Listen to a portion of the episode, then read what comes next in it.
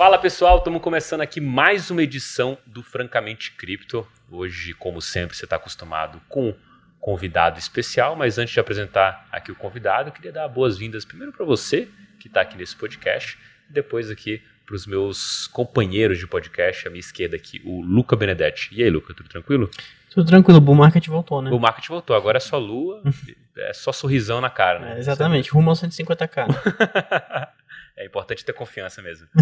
e você, Rony, tá confiante assim no Rio de Janeiro? Tô confiante, acho que tem alguma correlação entre calor no Rio de Janeiro e preço do Bitcoin, porque nessa última semana agora, mano, os dois estouraram aqui. Boa. Espero que você esteja de casa e não na praia, né? Assim espero, né? Bem que está bem próximo da praia. Bom, é, deixando as apresentações de lado aqui de quem você já conhece, a gente tem um convidado super especial aqui, que é o Lug Tillier, que é diretor comercial da Lumix, vai falar um pouco sobre as teses de NFT para 2023. E logo de cara, Lug, acho que primeiro se apresenta para o pessoal quem, quem você é na fila do pão de cripto e também como que você caiu nesse mundo de cripto aí tão especial. Bora, bora. Pessoal, então, pô, pra todo mundo que tá ouvindo, prazer imensurável estar tá aqui também, tá? Pô, André, super obrigado pelo convite. Benedetti, cara, prazer te conhecer hoje aqui também.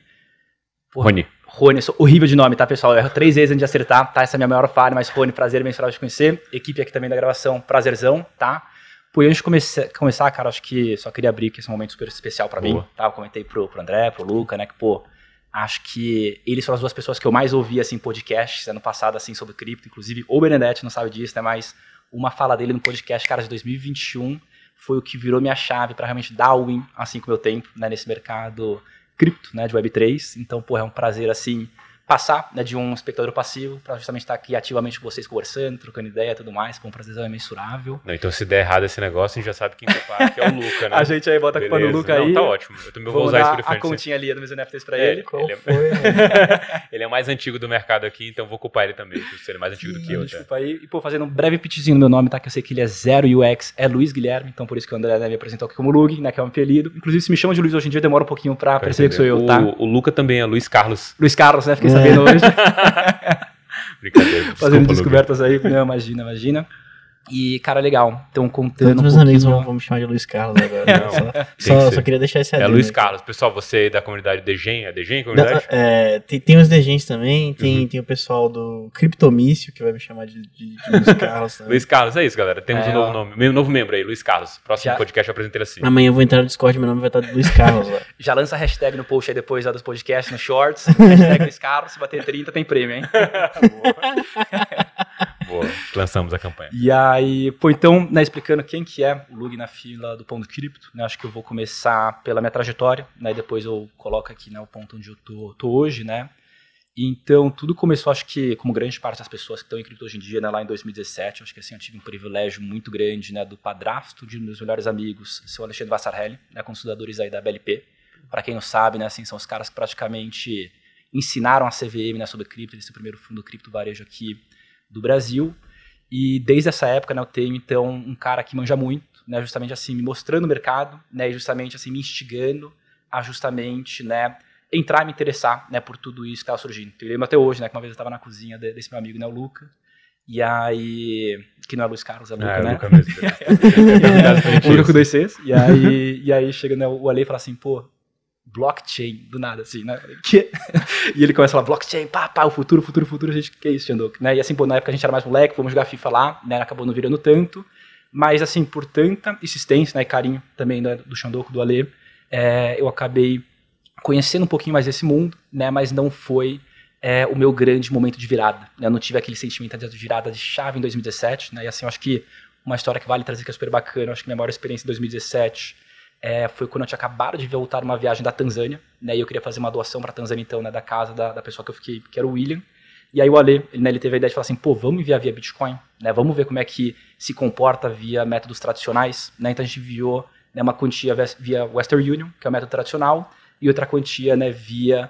Cara, na época não tinha nem, né, assim, formas tão práticas se enviar, então foi um, um, um P2P, na, P2P, na verdade, a gente achou uma pessoa lá na Tanzânia, né, que era o Caos, tem até hoje no, no WhatsApp, né, o Caos BTC, que ia comprar esses bitcoins, encontrar o William numa praça pública e dar o dinheiro para ele, né, e orquestrando tudo via WhatsApp.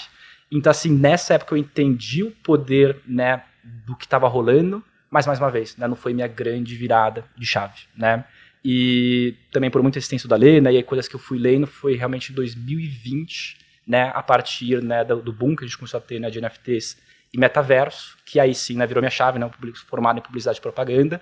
Comecei a enxergar na blockchain, né, cara, a expressão do que eu mais curtia, que era marketing, comunicação, engajamento, né, justamente surgindo. E aí que eu falei assim, opa, cara, né, isso aqui deixa de ser uma descentralização financeira deixa de ser justamente né, questão de liberdade social, né, assim, as finanças se expressando nessa tecnologia blockchain e vira algo mais amplo. Né? E foi também justamente a partir de um outro podcast de vocês, né, que o Lucas acho que tá falando de metaverso, cara, eu lembro no momento até hoje que eu tava correndo, né, eu tava, tava, tava em Riviera na época de pandemia, né, tava morando lá na praia, e eu lembro que eu parei, eu parei na, na minha corrida, e aí eu pausei, a, pausei o podcast e falei assim, cara, é isso, vou dar, né, assim, já tava investindo, né, já tava muito mais imerso, falei, pô, vou dar o in com o meu tempo, né? Agora deixa eu entender como é que eu entro efetivamente nesse mercado. E aí eu acabei caindo aqui né, na Lumix, que é onde eu estou hoje né, como diretor comercial. Então entrar em 2017, teve uma longa jornada onde eu fiquei né, um pouquinho mais né, aí por fora. E 2020 que eu tive essa grande virada de chave mais uma vez, né, por ver a expressão de outros setores, principalmente marketing, comunicações humanas, né, na blockchain. Cara, qual foi a frase que eu falei, só para eu saber? Eu tô curioso. Cara, eu lembro que foi uma época eu não lembro exatamente da frase, mas eu lembro que você tava falando de metaverso, se não me engano, The Central Land, tá? E eu lembro que você tava empolgado pra cara, assim, porra, já aconteceu, galera, assim, não tem mais volta, né? Assim, porra, tava, tava tendo toda uma construção e, e, e aí, pô, infelizmente eu não lembro exatamente da frase, mas eu lembro que foi isso, assim, cara, você era falando de já aconteceu, tá aqui, não é uma tese futura, é isso. E aí eu acho que foi, foi o que, cara, e, e, essa sensação que a gente fala, né, da chave virar, foi a primeira vez que eu senti, né? Então, assim, eu já tava ali, acho que faltava um empurrãozinho. Daí, coincidentemente, foi o Luca aqui que deu esse empurrãozinho para mim. O famoso Luiz Carlos aí dos, do mundo cripto. Cara, é interessante é, algumas passagens da sua história que me chamam a atenção, né? Primeiro, como você viu lá em 2017 e você viu o potencial financeiro daquilo, por não ter uma bagagem é, muito grande desse mundo, talvez também e aquilo não te dá um gatilho de se interessar, uhum. você viu a utilidade daquilo financeiro, mas seria basicamente como se eu tivesse aqui gravando esse negócio e visse você com uma câmera muito boa gravando esse negócio, falar, pô, legal, gosto da imagem bonita e tal, mas eu não vejo é, a revolução ali acontecendo por essa inovação, uhum. justamente que eu não entendo muito, não tenho bagagem, né? E aí quando, e para mim o, o, clique de, é, de cripto foi em 2015, por exemplo, mas uhum. por ter uma pegada até mais financeira, né, que eu estava estudando, eu consegui é, me apaixonar por aquele momento ali de fato de cripto. E quando você fala isso pra mim, que tipo, pô, sou publicitário, você falou, né? Isso. Publicitário. Uhum. E aí eu entendi esse negócio de metaverso, de NFT, eu vejo muito claro uma coisa que é como que cripto hoje é muito mais plural que anteriormente. Exato, e como que ele atrai exato. pessoas, é, tipo assim, provavelmente é, você aí, eu sei que você tem uma bagagem ainda maior do que só NFT e metaverso, né? Você estuda outras coisas, uhum. é, mas tem gente que mergulhou nesse mundo e, cara, o cara entende só NFT. Perfeito. Ele tá ali perfeito só indo NFT. Tipo, a gente tem ba bastante é, caras experts nesse mundo, e aí, tanto aqui no Brasil quanto gringos lá fora, que o cara entende disso e ponto. E assim, isso já é um universo por conta própria e uhum. já seria é, uma revolução é, por si, né? Acho que isso é uma das coisas que me deixam é, mais é, animados com o futuro, né? Agora a gente não tem uma vertente só. Não é o cara que aprende Bitcoin e depois vai aprender Ethereum, assim. Vai ter o cara que aprende NFT e talvez ele nem queira aprender outras coisas. Perfeito. Porque naquele mundo já vale, né? Exato. E, e é justamente sobre isso que eu queria puxar a pergunta, assim. O que que é, você pode falar ali é, para a gente, tanto do ponto de vista é, da empresa, da Lumix que você está, quanto do que você está lendo e se envolvendo aí, que a gente pode esperar é, tanto de inovação muito long run, né, tipo aquelas coisas que é muito futurista, uhum. uns papos meio de 2150, quanto coisas que a gente já começa a, a galgar e a scratch the surface para ver o que vai acontecer aqui nos próximos dois, três anos. Boa, legal. Cara, primeiro eu queria trazer um ponto aqui, tá, acho que sobre essa questão né, da, da amplitude né, que virou efetivamente né, a, isso que a gente chama de Web3, né, e é até engraçado, né, quando a gente fala de Web3 as pessoas se limitam a metaverso e NFT só, sendo que é algo muito maior. Eu acho que houve necessidade da gente ter essa definição maior para abraçar tudo. O Bitcoin, querendo ou não, é Web3. Né? Justamente assim, são diversas aplicações construídas nessa nova infraestrutura, que é a blockchain, né? E isso é maravilhoso, né? Porque, mais uma vez, é o que você falou, pô, a forma de entrada nesse mundo começa a ser diferente. Né? Se antes você tinha que entender, né, para você ver o valor de tudo isso, você tinha que entender de blockchain, você tinha que entender de escassez, você tinha que entender justamente né, do que, que significa né, você ter uma propriedade digital, né, justamente não estar tá exposto a essa questão né, dos bancos, né, justamente de hiperinflações que a gente está tendo agora na Argentina. Né, é, era um caminho que você precisava para entender o valor, vai, pelo menos, de Bitcoin DeFi. Hoje em dia, cara, você entra porque você quer jogar um joguinho, né? Você entra porque você quer ter uma PFP, Você entra porque o seu time favorito, sua marca favorita lançou um membership, né? E assim, você não precisa passar efetivamente né, por toda essa, esse período de aprendizagem, né, efetivamente, da tecnologia por trás, né? Muito mais sobre a finalidade do que a, o meio, né, a tecnologia como um todo. Isso é muito engraçado, né? Acho, acho que até poderia render um papo para outro podcast, né? Assim, o, o que, que, será do meio cripto, né, com o grande onboard, né, vindo justamente por essa percepção de valor distinta, né?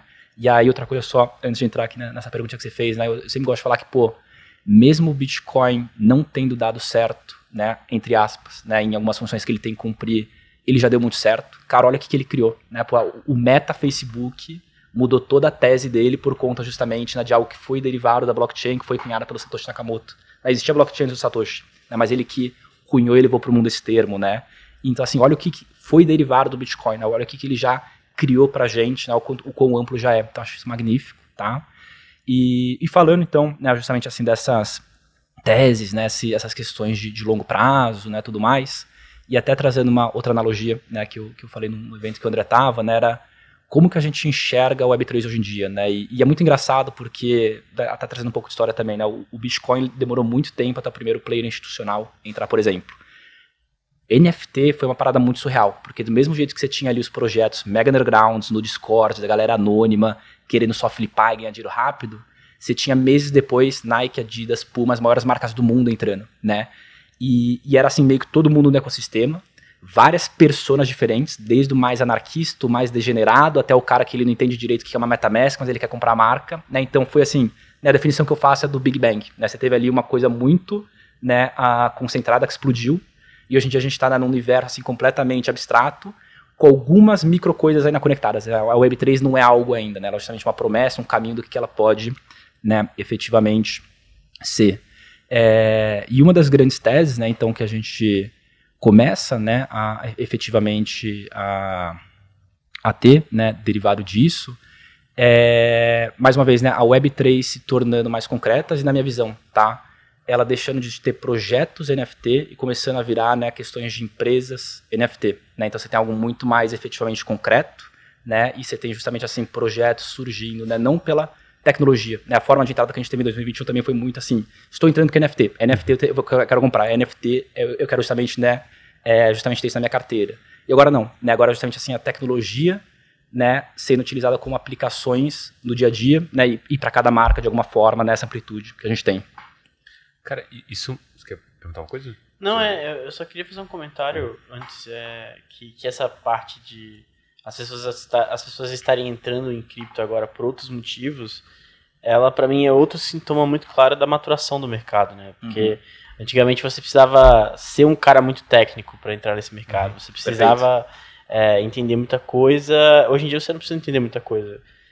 Hoje em dia tem gente que tem cripto, sei lá, para fazer aposta esportiva. Uhum. em vez de, de ser, sei lá, ah, eu quero ter cripto porque eu acredito na tese do Bitcoin, eu quero ter o dinheiro que seja neutro, etc. Não, não, não, essas coisas começam a ficar cada vez mais raras, você tem as pessoas usando cripto pelo use case e não é, pelo, pela, pela ideia, pela ideologia por detrás, ou, ou coisa do tipo, né? É, então é, é, é, é, aquela coisa, a gente está cada vez mais perto daquele mundo que foi imaginado lá atrás, em que a gente usaria cripto para fazer N coisas. É, que é a grande tese da tokenização de tudo. Né? Você começa a tokenizar tudo, mais uma vez, né, tá tudo é propriedade digital, e você dá o use case, né, você dá a utilidade para aquilo, da forma que melhor se enquadra para o seu setor, para sua comunidade, né? Tudo é NFT. Mas, mais uma vez, né, a forma como você usa, né, a, a utilidade que você traz, vai ser derivada, né, efetivamente, da marca por trás. Isso é interessantíssimo, assim. Tem uma coisa que você falou sobre essa é, primeiro essa evolução extremamente rápida, né? Por uhum. um momento, e eu lembro disso porque assim, eu não aproveitei é, esse NFT Summit 2021, estava é, focado bastante na tese de, de games em, em 21 uhum. e aquilo tomava bastante meu tempo. Falei assim, cara, não consigo é, procurar outras coisas aqui e acrescentar no ferramental. E, e, a minha visão é exatamente essa. Assim, eu via um negócio meio underground, uhum. lembro do CryptoKitties em 2017, aí vejo esses macacos tomando é, meio que conta do mercado. Uhum. De repente, Nike, Adidas, Gucci, e aí aí depois sai o faturamento de cada uma delas. Surreal, né? Surreal. Se Nike, a tendo, na verdade, né, 200 milhões de dólares, né? A Adidas também 30 milhões de dólares. E é uma parada sinistra, né? Assim, um, um growth hack de fundraise maluco. Maluco, exatamente. É. E aí você olha para tudo isso e pensa, é, você tá tão atônito, é a minha percepção lá atrás, assim, hoje eu tô correndo assim, a, a, a catando cavaco para Uhum. conseguir botar isso para dentro como conteúdo. E uma das coisas lá atrás eu achava, pô, esses caras estão é, se aproveitando é, de um momento, tipo, fazendo um quick bucks aqui, fazendo, vou fazer um dinheiro rápido, beleza, ou tem alguma coisa por trás mais forte, né? E aí, é, quando eu olho a, a, sendo adquirida lá pela, pela Nike, Uhum. a cara admitindo, eu não sei fazer isso, eu preciso de um cara Uhum. fazer, Exato. e tem que ser vocês aqui que já estão dentro desse negócio, beleza. Você vê que toma uma proporção é, muito séria, Uhum. e se a gente olha até pelo resultado que esses caras tiveram, parece que se pagou, né? Parece que esse é o caminho. Pagou muito, é. é, é. Parece que esse é o caminho certo, assim. Você vai lá atrás de alguém que já tá fazendo e tenta Uhum. se associar, né? E, e, André, só desculpa te interromper, tá? Só trazer um insight de mercado que eu acho que é bacana, né? Trazer pessoal que é, é muito legal, né? Que eu conseguia né, enxergar nesse, nesse quase um ano né, que eu tô na Lumix, né? Por que, que o movimento da Nike foi muito interessante? né? A Nike, ela comprou uma empresa que sabia, né, fazer. E assim, o que a Nike deu um couro, né, em Adidas e Uhum. Puma, não tá escrito. Eu sou holder da Adidas aí, tô maluco lá no Discord, né? Cadê minha utilidade? Né, Os caras só me deram um, um moletom ali. E aí... E, e- e o que assim, o que rolou né, no resto do mercado, então, né, assim, sem, sem querer generalizar, mas vai 99%, foram essas marcas, grandes marcas, tentando, né, criar um time interno de Web3. E assim, um não corrobora ainda porque tem muita mística em volta, né, ou tinha pelo menos em 2021. Então assim, a burocracia interna que existia era gigantesco. Pode ser que agora no longo prazo, essas marcas que criaram um time interno, né, colham frutos melhores que o da Nike. Que mais uma vez a burocracia foi destravada e agora elas conseguem com força interna arregaçar numa próxima bull run ou até agora no bear market. Né? E, a, e a Nike tá até num movimento interessante de se separar da Artifact, né? com o swoosh lá e tudo mais, o swoosh na verdade. E outra coisa super interessante é justamente isso, né? Se, se olhar todo mundo que praticamente lançou o projeto da Adidas, saiu, né, da Adidas. Porque criou justamente um renome, né? Virou influenciador, virou consultor e saiu. E, cara, isso é muito comum. Né? A própria Pixel Vault sofreu um pouco disso também, né? Com o, se não me engano, o G-Funk dando uma afastada. Então, acho que foi esse grande período de teste.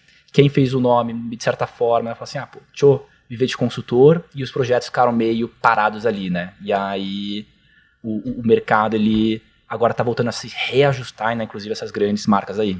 Cara, é bem legal essa. é- é- obrigado por interromper para falar sobre isso, porque Uhum. isso ajuda até a pergunta que eu fazer assim.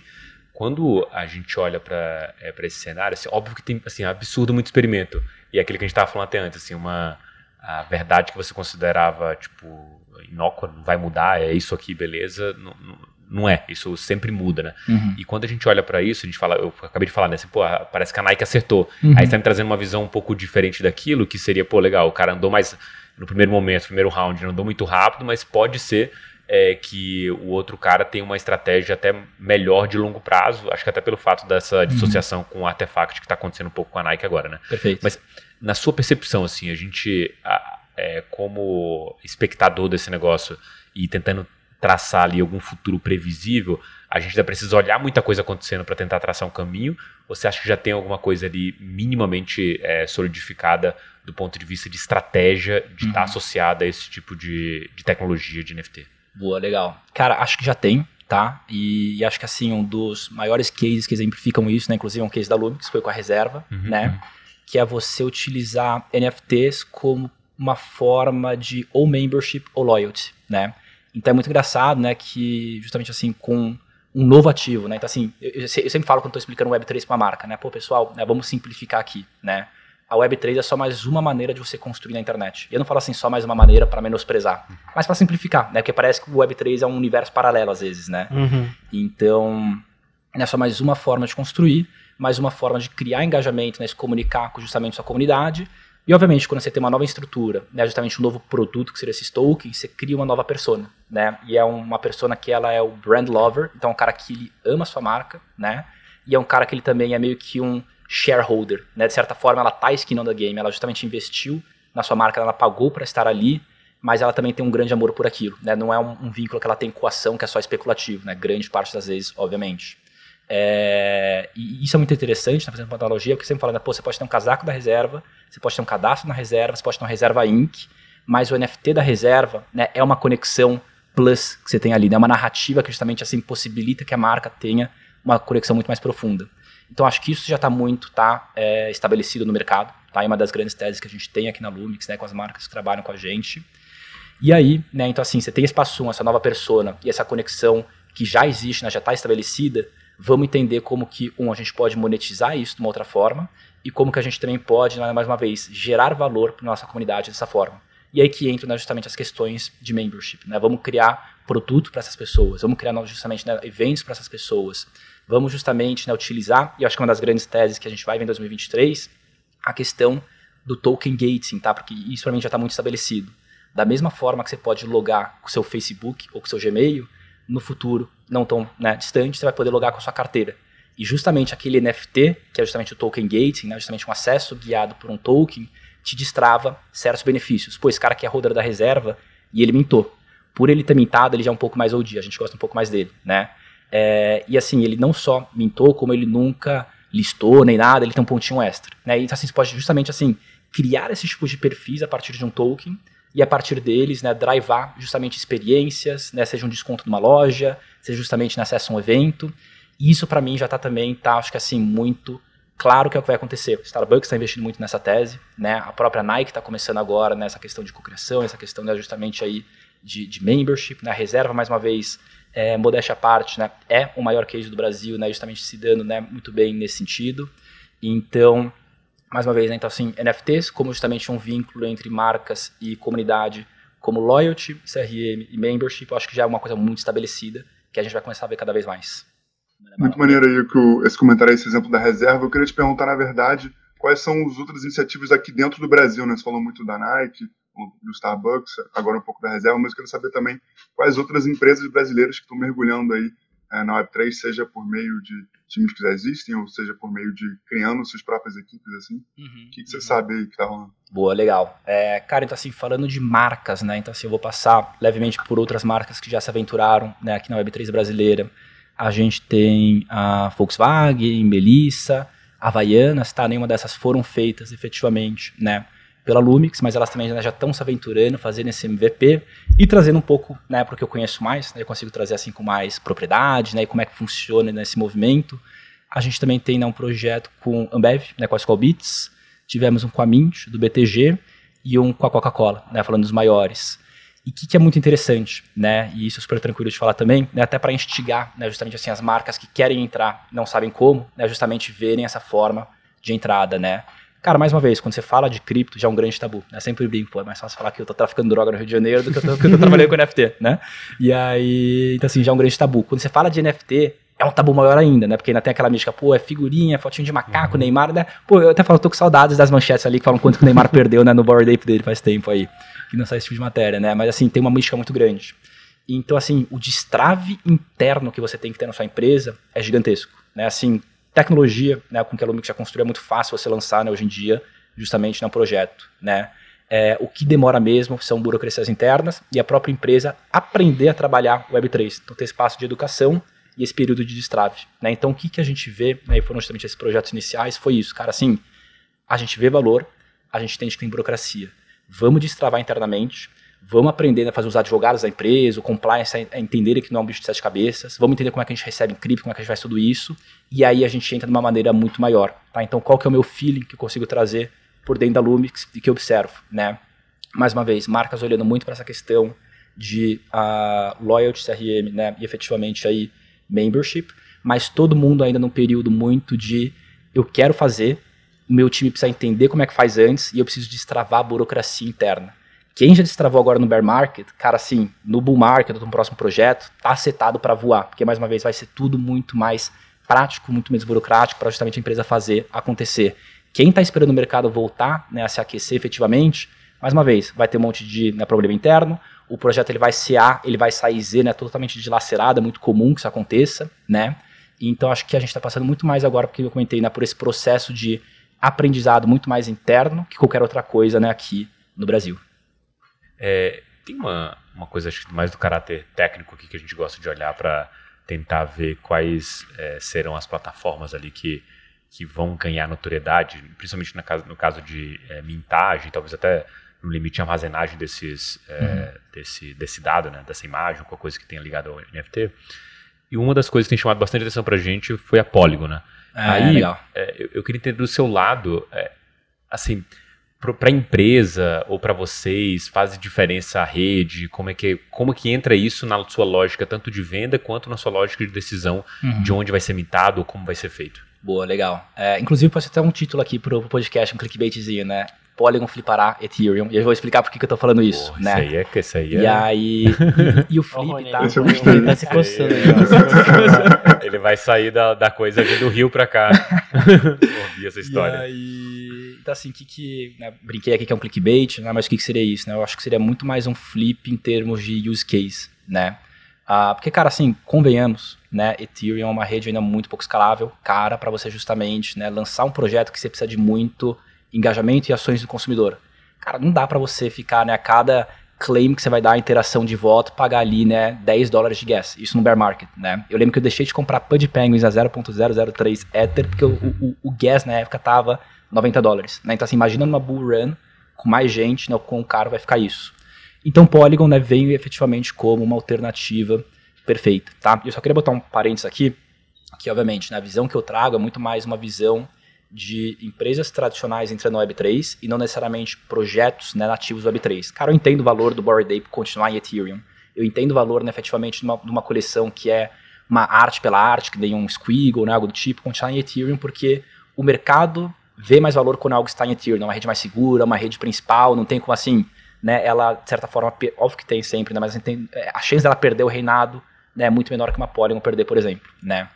É, então eu vejo o valor de, desse tipo de coleção estar na Ethereum, mas quando a gente fala de utilidade, Polygon faz muito mais sentido porque, mais uma vez, cara, é barato, né? Justamente assim, faz sentido para o seu holder, né? Ele já está cheio de fricção entrando no Web3. Imagina ele ter que ficar pagando gas em dólar, cara, efetivamente, né, no dia a dia dele. Então, né, assim, além de eu ter todo o processo de vendas aqui na minha na Lumix, né, eu faço todas as consultorias e construções de projetos também das marcas que estão entrando. E assim, para todo mundo, eu sugiro o Polygon, tá? Mais uma vez, é mais barato para você lançar, a utilidade para o seu usuário é muito mais eficiente, você consegue fazer uma coleção muito mais completa. E uma coisa que eu, eu gosto muito aqui na Lumix que a gente conseguiu fazer, né, é colocar um grau de Web3 escolhido nos nossos projetos. O que, que é isso? Você pode fazer desde um projeto completamente assim, ah, não só em termos de plataforma, mas comunicação Web3 para o usuário final. né? Ele vai ver lá o preço em, em, Matic, né, Polygon, vai ter né, um login com MetaMask. Você pode fazer também um negócio assim, Web 2.1, né, onde o usuário ele vai pagar com Pix, ele usa uma API de carteira nossa para criar uma carteira cripto justamente né, com user e senha, né, ou e-mail e senha. Então, assim, ele tem uma experiência completamente né, voltada porque ele conhece, uma fricção completamente reduzida. E aí Polygon entra dando muito valor nesse sentido, né? Porque com Polygon é uma coisa super interessante, tá? Que eu acho que também vai ser muito frequente no futuro. A gente consegue fazer como se fosse uma carteirazinha intermediária que ela fica batendo os gas da transação. Então o usuário ele consegue fazer todas as interações que ele quer on-chain sem ter que pagar nenhum gas que justamente interrompe o dia a dia dele mais, né? Então assim, para mim não tem por que uma marca hoje em dia nessa né, tradicional buscando utilidade entrar efetivamente né, em Web3 e não usar Polygon, né? Acho que como grande conclusão assim, cara, puramente focado em boa experiência do usuário, menos fricção de entrada e justamente né, mais capacidade de botar utilidade nos projetos e no dia a dia. Cara, você trouxe uma abordagem aí que para mim é nova, assim. É, principalmente quando a gente fala essa questão de utilidade desse tipo de, é, de, de, tecnologia, né? Porque tem muito uhum. buzzword que envolve, você está falando, ah, você vai ser o futuro e tudo mais, e pouca tecnicidade para tomada de decisão. Uhum. Você falou duas coisas que eu achei bem interessante, que é a questão, pô, vou escolher Polygon pela possibilidade de engajamento e pelas ações do cliente, porque quanto mais você precisa disso, mais o cara tem que pagar do outro lado. Uhum. Se for um custo é, irrisório, beleza, não vai, não vai sentir aquilo, ele vai fazendo aos poucos. Perfeito. E essa é, é, questão para mim, assim, essa definição é nova. Mas aí quando a gente olha para Polygon, obviamente, pela questão de ser é, barato, uhum. e quando você fala também, você define muito bem essa diferença de coleções aqui, que é faz sentido esses caras estarem numa, numa rede mais cara, né? Uhum. E aí quando você lembra para mim assim, olha, é, vai flipar em termos de utilidade, para mim a gente pode comparar inclusive coisas como é, marcas que são vistas com menos valor e tem muita utilidade público em geral, né? Você pensar Uhum. assim, puta, atinge classes menores, mas com muito mais volume de utilidade ah, e outras uma analogia coisas. para games, né? O Free Fire, Uhum, né? É um negócio exato. muito mais acessível, barato, você precisa, não precisa ter um puta de um PC caro para jogar, né, efetivamente. E, cara, o que Free Fire fez aqui foi histórico, né? Assim, em termos de volume, crescimento rápido, né? E eu acho que assim, Polygon tem esse potencial, né? Eu acho que Polygon como ma- marca, empresa, né, veio se estruturando, se fortificando muito nesse né, curto prazo. O BizDev que eles estão fazendo é surreal, né? Então assim, eles pagaram ali 3 milhões de dólares para The Gods e Utes, né, que é uma coleção de Solana, a maior coleção de Solana, né, migrarem para o The Yields está indo para Polygon e The Gods para Ethereum, né, saindo de Solana. Então eles estão fazendo com essa parada dos grants, né, trazendo marcas para dentro, né? Então Starbucks é em Polygon, Instagram né, justamente está vinculado com Polygon já, né? A Disney está fazendo coisa com Polygon, então assim as grandes marcas estão entrando, né? Então assim, mais uma vez, não só por utilidade, como trabalho de BizDev incrível que a própria Polygon está fazendo como empresa, né? Eu acho que vai começar a se tornar um standard para as marcas né, tradicionais entrarem no mercado. E aí, e aí que eu falo, né, mais uma vez, acho que não é uma questão certo ou errado, é uma questão do que, que funciona melhor para o seu projeto, para sua comunidade. Eu hoje em dia, tá, se eu estivesse lançando reserva hoje, o meu feeling tá olhando para cá, eu acho que eu ainda lançaria a Genesis Collection e Ethereum, porque tem essa questão da de algo ter mais valor, né, justamente o valor agregado no tempo, tem que estar tá, né, justamente na rede Ethereum, tem essa percepção de mercado, e tudo que é de utilidade, né, ou, ou secundário, vamos botando em Polygon ali, que é um, um, movimento que também vem acontecendo, tá, assim, o próprio Cool Cats faz muito isso, né, a coleção principal em, por exemplo, Ethereum, e justamente tudo que sai depois eles vão botando em Polygon ali, porque assim, pô, isso aqui não, não nasceu para ter valor, né, não é a grande chave de acesso que tem que estar tá na principal blockchain para isso, né? Pô, deixa ali, né, como utilidade, um brindezinho que é muito mais barato para o usuário final, né? Quando você fala disso, me vem muito na cabeça a ideia de redes e ecossistema, né? Se você pensar pela, é, sei lá, sistema operacional, o iOS ou o Android, né? O iOS uhum. tem é, muito menos pessoas, mas o volume médio que o cara gasta com apps é muito maior do que o Android. Uhum. Mas só que o Android você vai estar em mais celulares. Então, assim, é um trade-off para as marcas que, na verdade, dependendo do tamanho do seu negócio, você não tem que tomar uma decisão. Você tem que estar nos dois. Porque exato, você tem que exato. atingir e beleza. Uhum. Isso que faz sentido. E quando você fala esse negócio para mim da Polygon, me vem algumas coisas na mente, né? Primeiro, é, o histórico, né? Acho que esses caras fizeram um, um initial exchange offer na Binance é, pegaram um hypezinho bom lá, depois eles realmente começaram a construir de fato um negócio ao redor com aquela grana que eles captaram. Uhum. E tinha uma coisa na época que eles começaram a atrair bastante projeto, que era a unanimidade do pessoal que entendia que o, o customer experience dele era muito bom. Ele, uhum. inclusive, dedicava alguns desenvolvedores para fazer a integração com aquilo, para acelerar o processo. E aí depois veio toda aquela parte de PR, né? Tipo assim, os caras fizeram parceria com um monte de gente. Uhum. E agora a gente está vendo um pouco dessas hard forks que estão acontecendo, uma evolução tecnológica. Então, assim, parece que o cara está seguindo um processo, assim, é, extremamente sólido para o crescimento do ecossistema como um todo. Perfeito. E aí, para mim, a dúvida vem a seguinte: você olha esse cara abraçando as marcas e tendo bastante sucesso, pelo menos nos últimos 12 meses foi muito isso eu olho agora para Flow com um pouco de receio. Uhum. Que é, esse era o cara para talvez fazer isso e começou minimamente bem, atraindo boas marcas. Acho que a NBA, o UFC, uhum. ele trouxe algumas Demais. coisas lá para dentro. E agora é um cara que, assim, pelo menos nas questões de notícias, um cara que tá meio para escanteio versus o que a Polygon tá fazendo. Uhum. E, e para você, isso, primeiro, você entende um pouco da Flow, isso faz diferença? E existe alguma outra é, rede concorrente barata o suficiente para tentar desafiar esse status da Polygon de ser uma rede barata para NFT? Boa. Cara, ótima pergunta. Inclusive, isso que você falou da Polygon, né? É muito legal, né? Tá fazendo uma analogia, né? Eu não enxergo Ethereum como empresa, mas eu enxergo Polygon como empresa, né? Assim, é, é surreal o movimento que eles estão fazendo, né?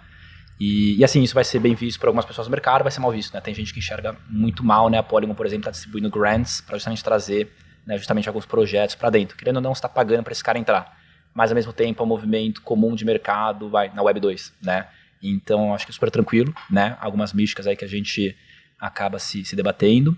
Cara, essa questão da Flow é muito interessante, né? Porra, a Flow da, da Dapper Labs, eles cunharam, né, efetivamente, se não me engano, o R721, né, que é um dos principais contratos aí de NFT com CryptoKitties, lá atrás. Foi. Então, assim, surreal. Inclusive, curiosidade, tá? A, a, a Dapper foi cofundada por um brasileiro aí, Arthur, gente boaça, ele. E aí, então assim, eles começaram lá atrás, né, justamente assim, começaram a fazer projetos incríveis, né, que nem você comentou com o NBA, né, no passado com a NFL, né, tem a UFC e tudo mais.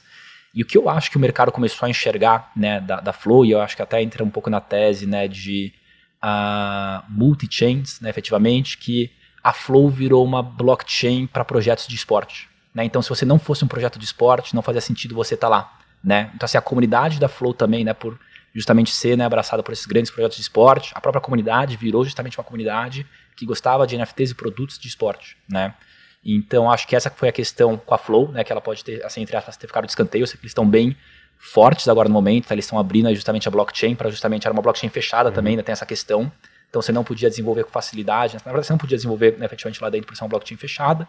E agora com ela aberta, talvez né, a gente veja aí um concorrente né, páreo para a Polygon, né, um movimento recente aí que eles abriram. Mas acho que essa questão, né, a Flow ela começou a ser vista como uma blockchain para projetos de esporte mais uma vez, talvez eles consigam reverter e ser um grande concorrente né, páreo aí para Polygon, foi a sua segunda pergunta, né? E em termos, tá, acho que de outras blockchains rápidas e baratas que poderiam ser concorrentes, né? Acho que vem a Solana na cabeça, né? Acho que a comunidade da Solana é fortíssima né, em termos de, de NFT, né? A grande Solana Summer NFT, quem pegou, né, sabe quão, quão legal que é essa, essa paradinha daí, né? Você não tem que pagar no bull market, né, 80 dólares de, de gas aí para comprar um NFT de um, de um, porquinho, de um patinho, sei lá. e aí, então acho que Solana, né, apesar dos pesares, né, do contexto que tá, acho que pode ser uma grande concorrente. BNB eu não boto muita fé, tá, nesse, nesse sentido. É, acho que a Binance tentou ali criar o próprio mercado de marketplace. A BNB eu acho que ela é muito mais forte para games play to earn. Né? Todos os grandes games play to earn que você vê, né, eles surgiram aí é, na grandes assim que eu digo assim que tiveram muito volume, né? Bom, cripto, essas paradinhas que hoje em dia estão mortas, né? Na BNB. É, cara, e quem sabe, né, agora com a Vax e o Optimismo aí também, né, crescendo cada vez mais, né, a Vax não, desculpa, a, a Arbitrum, né, o Optimismo crescendo cada vez mais, a gente não tem um volume legal, né, e acho que é também, só para concluir aqui, eu acho que é um, movimento muito macro também, né? Porque o próprio OpenSea, que era o principal marketplace, por muito tempo teve só Ethereum. Será que isso não foi o que impactou para justamente NFTs né, não surgirem em Polygon antes? Que não fazia sentido se lançar. Acho que Polygon tinha já no OpenSea, no comecinho da Burn, você lembra? Hum, não, ele lançou depois. Depois, depois né? Então, assim, depois. É, então, será que o, o, próprio OpenSea, né, como a casa, não foi quem pautou né, toda essa questão? Porque justamente era o grande né, local onde você tinha volume. Será que se a gente não tivesse Polygon lá antes, Polygon não poderia já ter, nesse sentido, flipado em termos né, de coleções? efetivamente né, a Ethereum né, nesse sentido. Então acho que para a próxima bull run, né, nessa nova construção, a gente tem um mercado muito mais amplo agora, né? Justamente o OpenSea, que é o principal marketplace, abraçando todas essas blockchains, né? Isso é interessantíssimo porque agora você tem né, justamente um, um, grande local de exposição para construir uma blockchain né, mais eficiente, né? Às vezes para esse tipo de utilidade, óbvio, né? É, eu acho que você tem também essa quebra né, de paradigma onde tem que ser em Ethereum para dar certo e você pode né, aplicar utilidades. E acho que entra também um pouco dessa tese multi-chain, né? Pô, cara, eu quero fazer um game, eu vou para, sei lá, BNB. Eu quero fazer justamente algo voltado para esportes, eu vou para Flow, né? E talvez a gente tenha justamente uma distribuição nesse sentido, né? Eu acho que é bem, bem legal, assim, eu acho que é um novo mercado. Cara, muito maneiro ouvir isso, tá muito em linha com a nossa tese multi-chain mesmo, né? Cada, uhum.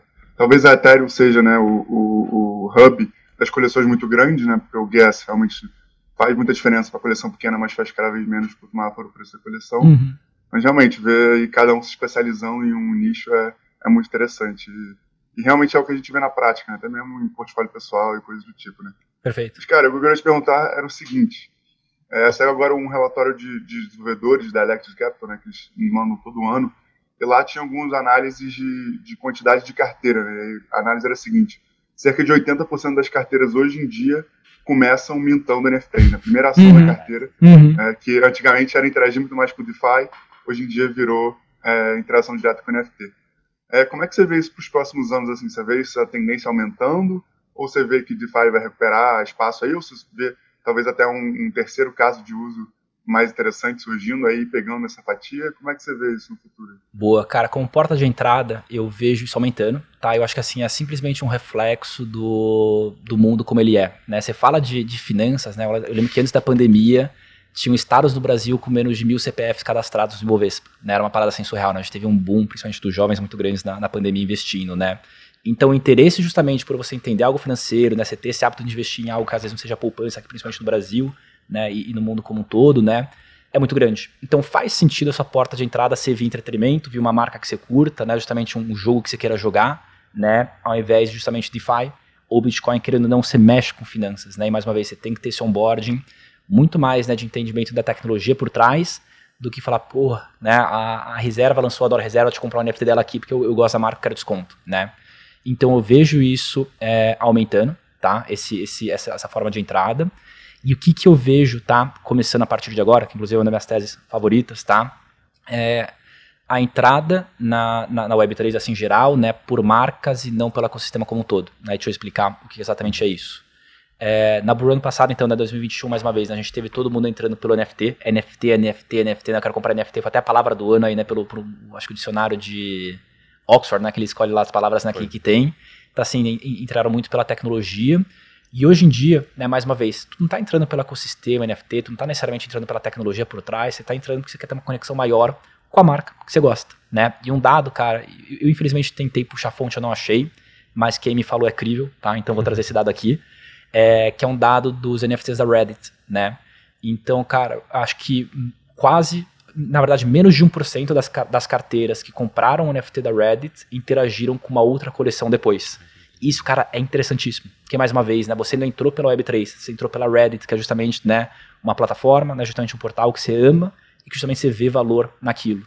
Então, uma das grandes teses que eu tenho também, né, e corroborando com isso, né, então, é a entrada cada vez mais né, por projetos de NFT ou games, né, que é justamente o que driva, né, justamente o interesse das pessoas, muito mais que finanças no geral, e cada vez mais né, drivado por marcas específicas, onde essa pessoa ela pode entrar na Web3 e não necessariamente ela vai querer entender sobre Bitcoin e não necessariamente ela vai querer comprar um NFT de uma outra marca, né, mas ela entrou por, cara, por aquela marca favorita dela, que driva a tese né, das plataformas é, próprias, né, proprietárias de cada marca. Né? Então, mais uma vez, é como se em 2021 você tivesse entrado, assim, trazer uma analogia Web 2, né? Como se o mercado digital no Brasil tivesse começado com o Mercado Livre. Né? Ninguém tinha e-commerce. Todo mundo comprava de forma secundária no Mercado Livre. É ruim, tu não tem uma imersão tão grande no projeto, tu não entende direito o que está acontecendo, a marca não consegue explorar tão, tão, tão, uma maneira tão decente aquilo, né? E aí agora as marcas estão começando a ter os próprios e-commerce, que a gente chama de e-commerce, né? que é um e-commerce descentralizado, né? Então, né, eu acredito muito nessa tese de cada vez mais né, marcas tendo plataformas proprietárias com venda primária e secundária, onde o, o consumidor ele não necessariamente precise sair daquela plataforma para vender, usar utilidades e tudo mais, né? E, né, e mais uma vez, dado que as marcas estão crescendo nesse sentido, a, a, entrada ser cada vez maior por NFTs ou games e menos por DeFi ou Bitcoin, né, que era a forma de entrada antiga. Cara, bem legal essa tese que você foi falando, eu fui imaginando várias coisas aqui das, das possibilidades, inclusive é, de por onde você tem que começar a atrair teu cliente é, que você, sei lá, se você é uma empresa de cripto, né? Talvez o, o grande gancho seria esse mesmo, por meio de comunidade, por meio de coleção de NFT, em que você é. possa engajar, porque parece muito mais fácil o cara, assim, dado que foi a palavra do ano em 2021, dado que o Neymar tem um NFT, dado que existe todo esse contexto aí uhum. social que empurra as pessoas para não de fato entenderem o NFT, mas entenderem minimamente que ele existe, que pessoas têm esse NFT e que ele pode comprar que é seguro, pelo menos na cabeça dele, porque uhum. tem muita gente adquirindo isso, acho que é um puta insight aí para tomar a decisão de por onde você deve atrair esse cliente. E é uma tese validada, tá? Desculpa te interromper de novo, uhum. André. Não, é, mas, cara, assim, pô, o próprio mercado Bitcoin tá com uma comunidade hoje em dia, né, efetivamente, no Discord, né? Você vai ver, Binance lançou é, Marketplace na, na plataforma, Crypto.com lançou também, Coinbase lançou também. Então, assim, mais uma vez, pô, como que eu onboardo novos usuários aqui? Como que eu posso reduzir o CAC?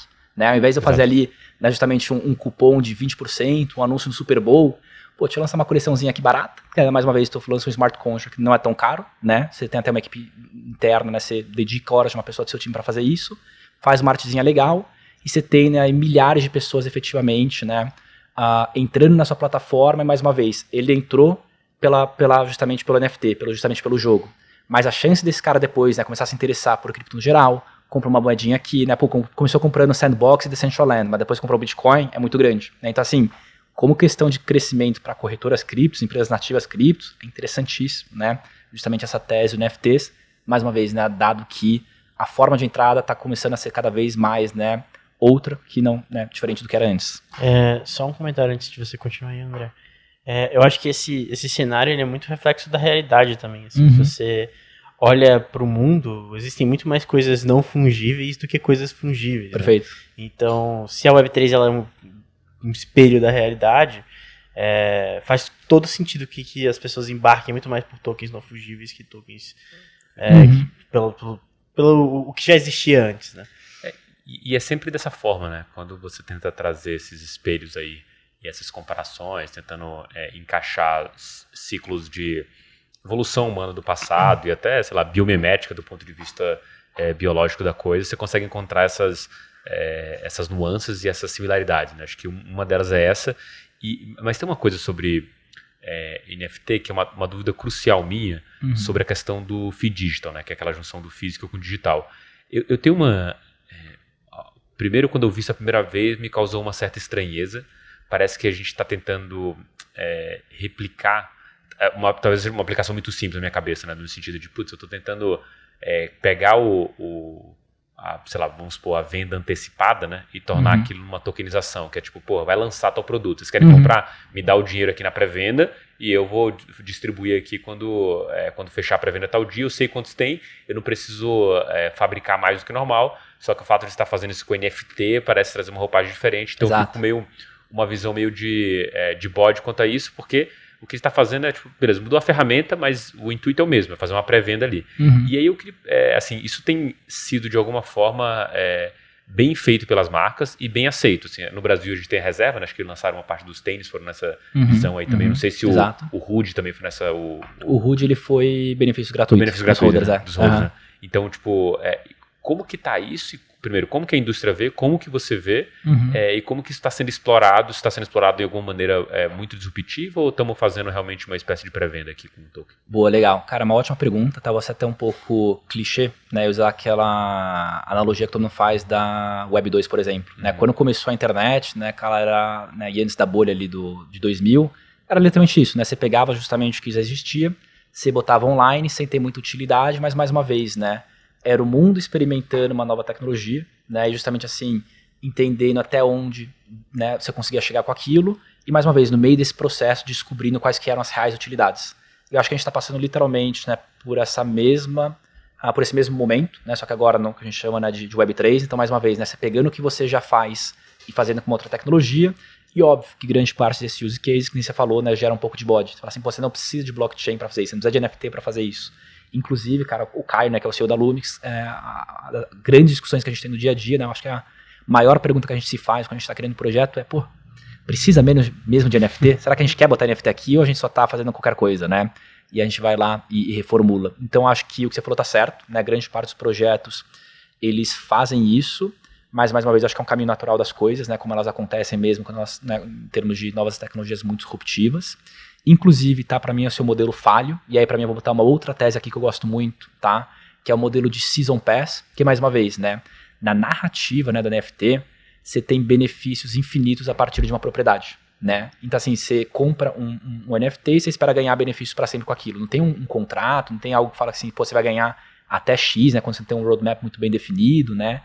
E financeiramente se torna inviável, né? Ainda mais justamente com a quebra dos royalties que a gente começou a ter no mercado hoje em dia. né? Então, dando contexto pessoal, existia um consenso que royalties eram definidos por contrato e assim você não conseguia mexer neles, até o marketplace simplesmente falar assim, opa, eu posso mexer, né? Porque não está definido por contrato.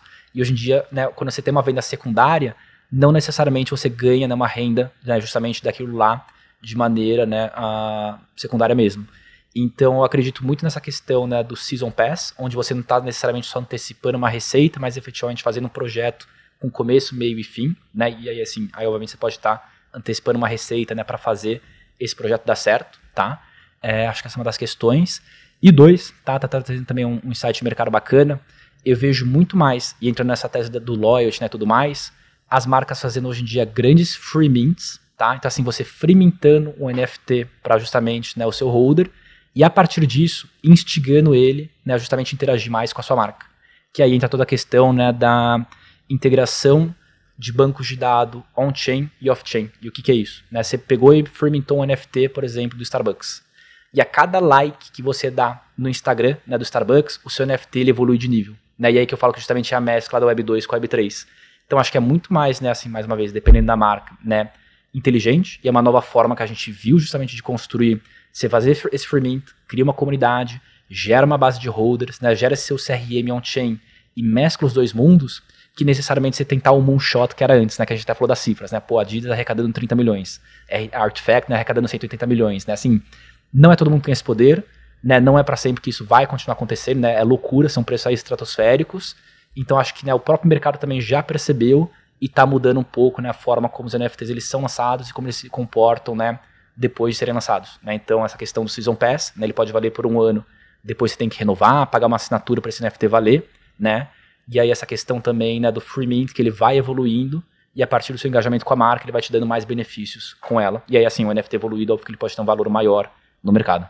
Assim, o que eu acho mais interessante são essas, assim, que você trouxe aqui muita coisa, a questão dessas é, aplicações que estão sendo testadas, né? Acho que no limite a gente está falando sempre de uma coisa que a gente está evoluindo e está testando sempre, assim, tipo, Uhum. always em beta, tipo, talvez em alfa, né? Na verdade, em beta a gente está aqui ainda.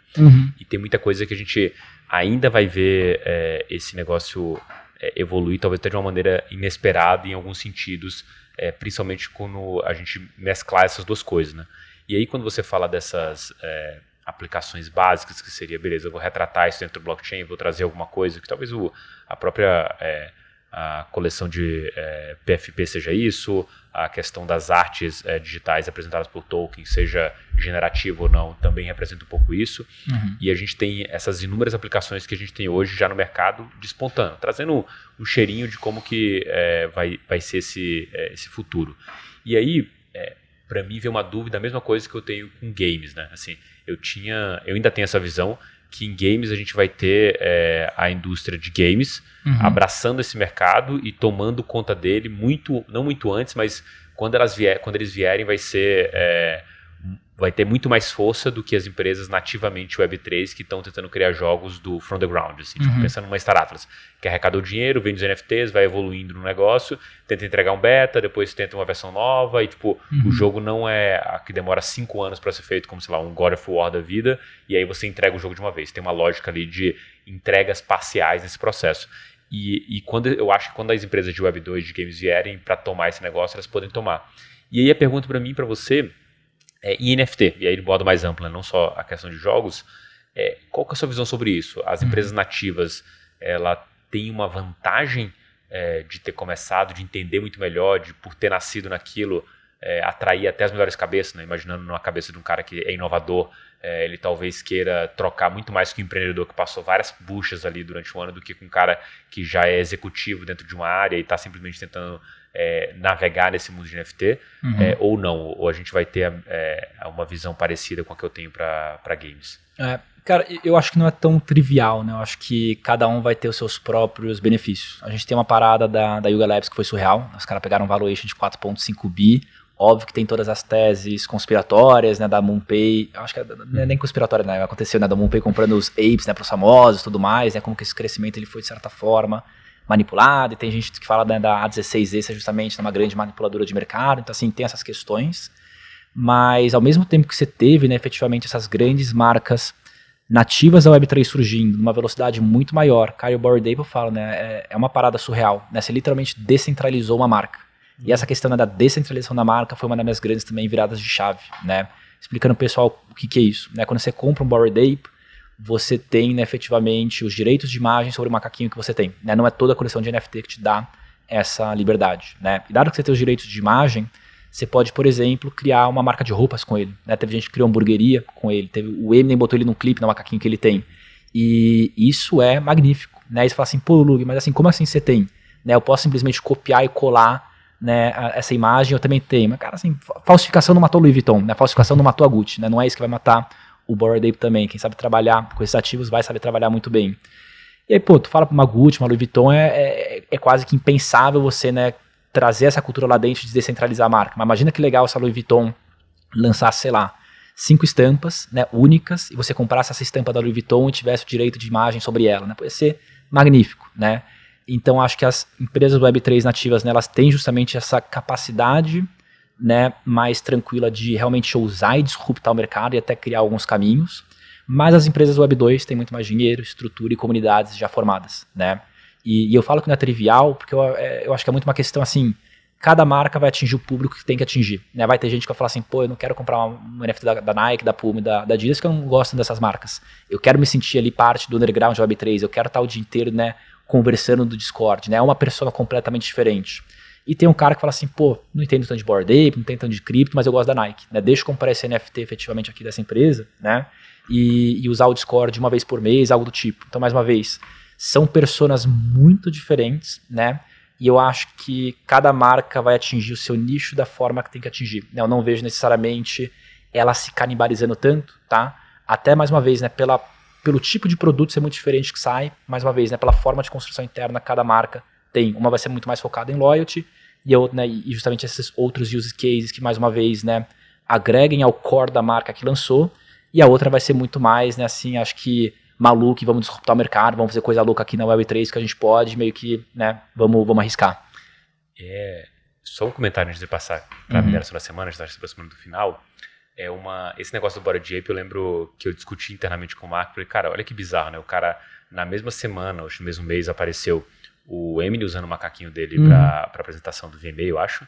É, a gente teve é, o, o, a hamburgueria noticiada, a hamburgueria antes, mas eu lembro uhum. que outra coisa que apareceu na mesma época foi o, o M&M's. O M&M's. O M&M, é, do King Bar- Chips, Isso, é. é do King Não, Chips. e, e só trazer uma dentro, tá? O King Chips é, é tão louco que, assim, o King Chips é uma marca derivada do Bored Ape, da Yuga Labs, e a King Chips botou a própria marca derivada no MM, né? Então é uma derivação da derivação ali, né? Não foi- A Yuga Labs não tem nada a ver com o MM, né? Ou, ou tem, a gente não sabe. É, e o ponto ali é que você fala, que departamento de marketing conseguiria aprovar essas duas coisas tão bem assim? Exato, ponto de exato. aprovar o, o Emily fazer aquilo e quanto que aquilo amplifica para públicos totalmente diferentes a marca, que Uhum. ajuda o próximo cara que for lançar alguma coisa usando o Bora de Ape a ser a, tão hypado quanto porque aquilo apareceu em PR, aquilo apareceu em notícia, aquilo foi apareceu na TV. Então, Uhum. essa possibilidade aí dessa é, marca descentralizada, para mim, é um negócio é, assim, meio absurdo que pode acontecer lá na frente. Inclusive, até pensando na questão de como foi o YouTube, por exemplo, assim, puta, vai lá, bota um videozinho seu, vai Uhum. ser legal, vai ser engraçadinho, vai ser bacana, e de repente as marcas dominam como anunciante aquele negócio no momento que o próprio Google fala, não, agora vai ter regras nesse jogo. Não pode copiar o serviço do amiguinho, não pode botar uma música do amiguinho aqui, vocês podem jogar aqui, a marca, beleza. não- Ah, se tiver conteúdo impróprio, a gente vai mover para um outro local, porque você, marca, pode aparecer aqui. Aquilo começa a ter um. É, e- isso, óbvio, depois de muito tempo deixar rodando. Uhum. Aí entendi como funciona, né? O cara, óbvio, o Google, quando comprou o YouTube, entendia qual era a possibilidade daquilo, né? Sabia que Perfeito. tinha alguma coisa interessante ali. Então, acho que essas coisas que a gente vai ver, elas precisam desse tempo de experimentação, né? Então, Uhum. talvez a- o amanhã o, a Yuga Labs fala, pô, legal, a gente precisa restringir aonde esses caras podem usar o Bored Ape. Restringir seria do tipo, olha, não quero nenhum conteúdo impróprio que envolva sexualidade, alguma coisa do Uhum. tipo assim, não quero que minha marca seja usada para isso. E aí você começa a limitar, seria exatamente o que o YouTube fez lá atrás, de limitar quais são os conteúdos que ele quer ver dentro daquela plataforma, Uhum. inclusive de criar regras é, extremamente claras que mudam com o tempo. O Shorts é hoje, mas eu lembro do vídeo de 10 minutos, que antigamente era de 5. É, é do algoritmo, né? É, do algoritmo. Uhum. Então você fica. Tudo era 10 e 1, 10 e 1, 10 e 1 É, ali, né? exatamente. E você fica escravo daquilo. Então, é, eu, eu vejo é, possíveis aplicações aqui. Toda vez que a gente tem esse papo com é, as questões de NFT, assim, você fica é, extasiado com as possibilidades que Exato. podem é, Uhum. acontecer lá na frente, né? E, e foi o que eu te falei, né? A gente tá, tá descobrindo assim o que a gente pode fazer, né? E, e, assim, acho que mais uma vez é um, um privilégio gigante, né? Tá fazendo parte disso tudo, né? De uma maneira ativa, assim, né? Aqui com a Lumix. E uma coisa muito interessante que você trouxe, né? Justamente sobre essa questão, né? Ah, que você falou, né? Do, do M ter utilizado, né? Da questão da hamburgueria, do MM, né? É, isso assim criativamente para mim né que mais uma vez tem uma paixão no marketing né é muito bonito né e a gente até fala assim pô mas o Bored Ape ele é muito caro você cria uma escassez que não é, não é democrática né mas assim o quão democrático também é você estar numa Gucci, numa Louis Vuitton da vida, que a gente às vezes pode botar como uma top tier, né, e tá criando lá dentro. E por mais que você esteja nessa empresa, você tem um cara que vai estar te dando top down, ou uma mulher, né, que vai te, dar, te dando top down ali, né, isso a gente fa- fazendo às vezes do jeito que ela quer, né, a pessoa. Então assim, o Bored Ape, apesar dos pesares, do preço, da escassez, é burocrático pra cacete, né? No sentido de, pô, tu tem um macaquinho ali, você faz literalmente o que você quiser, né? Se comparado a essas questões né, de burocracia, burocrático, não, desculpa, não burocrática, né? Libertário pra cacete, né? É, que você pode fazer justamente o que você quiser, né? Com ele. Então acho que tem uma maravilha muito grande, né? Nessa questão. E eu volto a falar aquela, aquela questãozinha, acho que não tem certo ou errado, né? O Bored Ape escolheu fazer dessa forma. O Doodle, se eu não me engano, você tem justamente a possibilidade de monetizar, mas acho que até 10 mil por mês, né? não entendi porque eles botaram esse cap. Então cada coleção vai testando uma forma e mais uma vez, né, para o seu tipo de público e justamente vendo né, o que melhor se adequa. Mas eu acho muito, cara, muito bacana essa parada da, da cocriação, né? Não, isso é maravilhoso. Acho que um dos mais grandes features aí que a gente vai ver sendo aproveitada né, é, no futuro, junto com essa questão aí da, da identidade da carteira, né? Que Uhum. tem que você tem, token gate, se você listou ou não listou, né? Que perfil você Perfeito. é, não só pelo ativo que você tem, mas como que ele se comportou na sua É, carteira. a, a gente, sou sócio com o, o Benedetti, né, do Agme United, que é aquele clube descentralizado, e eles já falaram, né, que eles vão dar um benefício para quem mintou, e porque o, o projeto não mintou, né, ele, ele faltaram 2 mil NFTs ali para serem vendidos. E como forma né, de instigar, eles falaram assim, pô, quem mintar e não comprar no mercado secundário, né, ganha um benefício futuro. Então, mais uma vez, né, como tá tudo on-chain, é tudo assim trackable, né, você tem ali justamente a carteira, você consegue gamificar cada justamente na interação do usuário, seja online ou offline. Né? Até uma, uma ideia que eu, que eu dei aí para uma empresa que eu estava falando, falando ontem, você tranquilo de falar também, é falei assim, pô, é, antes de trazer uma mini historinha, tá? Sei que a gente tá no final, mas faça a mini historinha.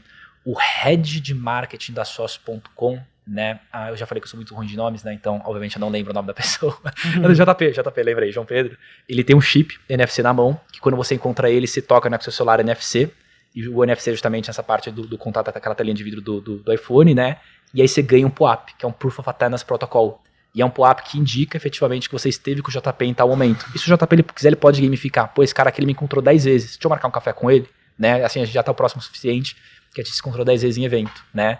E eu tava brincando com esse cara da empresa e assim, pô, por que, que você não cria né, a skin mais rara, efetivamente, né, da sua coleção? Vai ser só para quem te encontrar em um lugar aleatório, né? Você tá no shopping, um cara te encontrou, você pode ali, né, justamente dar, né, tocar um celular no outro, ele escanear um QR do seu celular, e justamente né, ele ganha aquela skin mais rara, né, da sua coleção. Isso é magnífico, né? Assim, as formas que você pode, né, via, mais uma vez, via Token Gate, né, gamificar, são incríveis. Eu não sei se ele gostaria que ele estaria às vezes jantando, um monte de, pô, me dá, me dá skin aí, né? Fazer isso, mas assim, é, eu acho que as possibilidades que né, justamente essa tecnologia abre, o aqui, são, assim, incríveis. Bom, pessoal, estamos chegando aqui no final. Geralmente esse papo aqui poderia, como sempre, né? Sempre pode durar várias horas aqui. Mas como a gente está chegando no final, a gente chegou naquele momento ali, o ápice do podcast como um todo, que é o momento da mineração da semana, em que o convidado aí traz para a gente aí uma destilação de conhecimento através de um vídeo, um texto, alguma coisa que ele acha interessante, e ele sugere para você que está vendo esse vídeo aqui, então passa a palavra para o Luga, o que, que você tem de interessante para o nosso ouvinte barra telespectador aqui. Boa, boa. Fazer uma super recomendação aqui, tá? Da Variant Fund, né? Eles são um fundo aí Web3, eles também têm uma parte né, de blog que eles escrevem teses cripto, majoritariamente escritas pela Lindin, né? L-I-N-J-I-N. É uma super pessoa para vocês seguirem no Twitter, né? E eles trazem né, uma, uma tese que eu acho uma das coisas que eu mais frito a cabeça hoje em dia, que é a questão da ownership experience. Né? Então, assim, a experiência que você tem como dono de uma propriedade digital. A gente sabe muito da UX experience, então a experiência que você tem né, como usuário de uma plataforma, né, algo que você está utilizando ali. Mas agora, como a gente está mais uma vez né, mudando a forma de engajamento, você tem a ownership experience. Isso é muito mal feito na Web3, assim, acho que sendo bem honesto. Né, é, acho que em muitos casos você não sabe, às vezes, o que significa ser dono né, do seu NFT até onde que ele está de benefícios, né, qual que é justamente o prazo de benefício dele, o que, que significa, é uma ação de uma empresa, o Doodle foi investido, deveria ganhar uma coisa desse tipo, né, então assim, não é claro para o holder o que, que significa você ter aquela propriedade. Eu estava até falando aqui com o Benedetti, né, a gente é holder do, do Wagner United, que é um time né, da quarta divisão, foi descentralizado né, em 10 mil NFTs, a governança, né, então assim, a gente como holder aí, é, a gente tem poder de voto em umas decisões do clube, né, como assim o design do terceiro uniforme, futuras contratações, né, efetivamente. E falando né, com o Preston, que é o dono do projeto, ele comentou né, que só 3% né, dos holders estão em Crawley Town, que é a cidade do time. Em termos de ownership, isso é horrível, né? Porque assim, 90% dos benefícios que eu teria com Benedetti, a gente não consegue usufruir porque a gente não está na Inglaterra, né? Eu já fui holder também do NFT da Dolce Gabbana, por exemplo, né?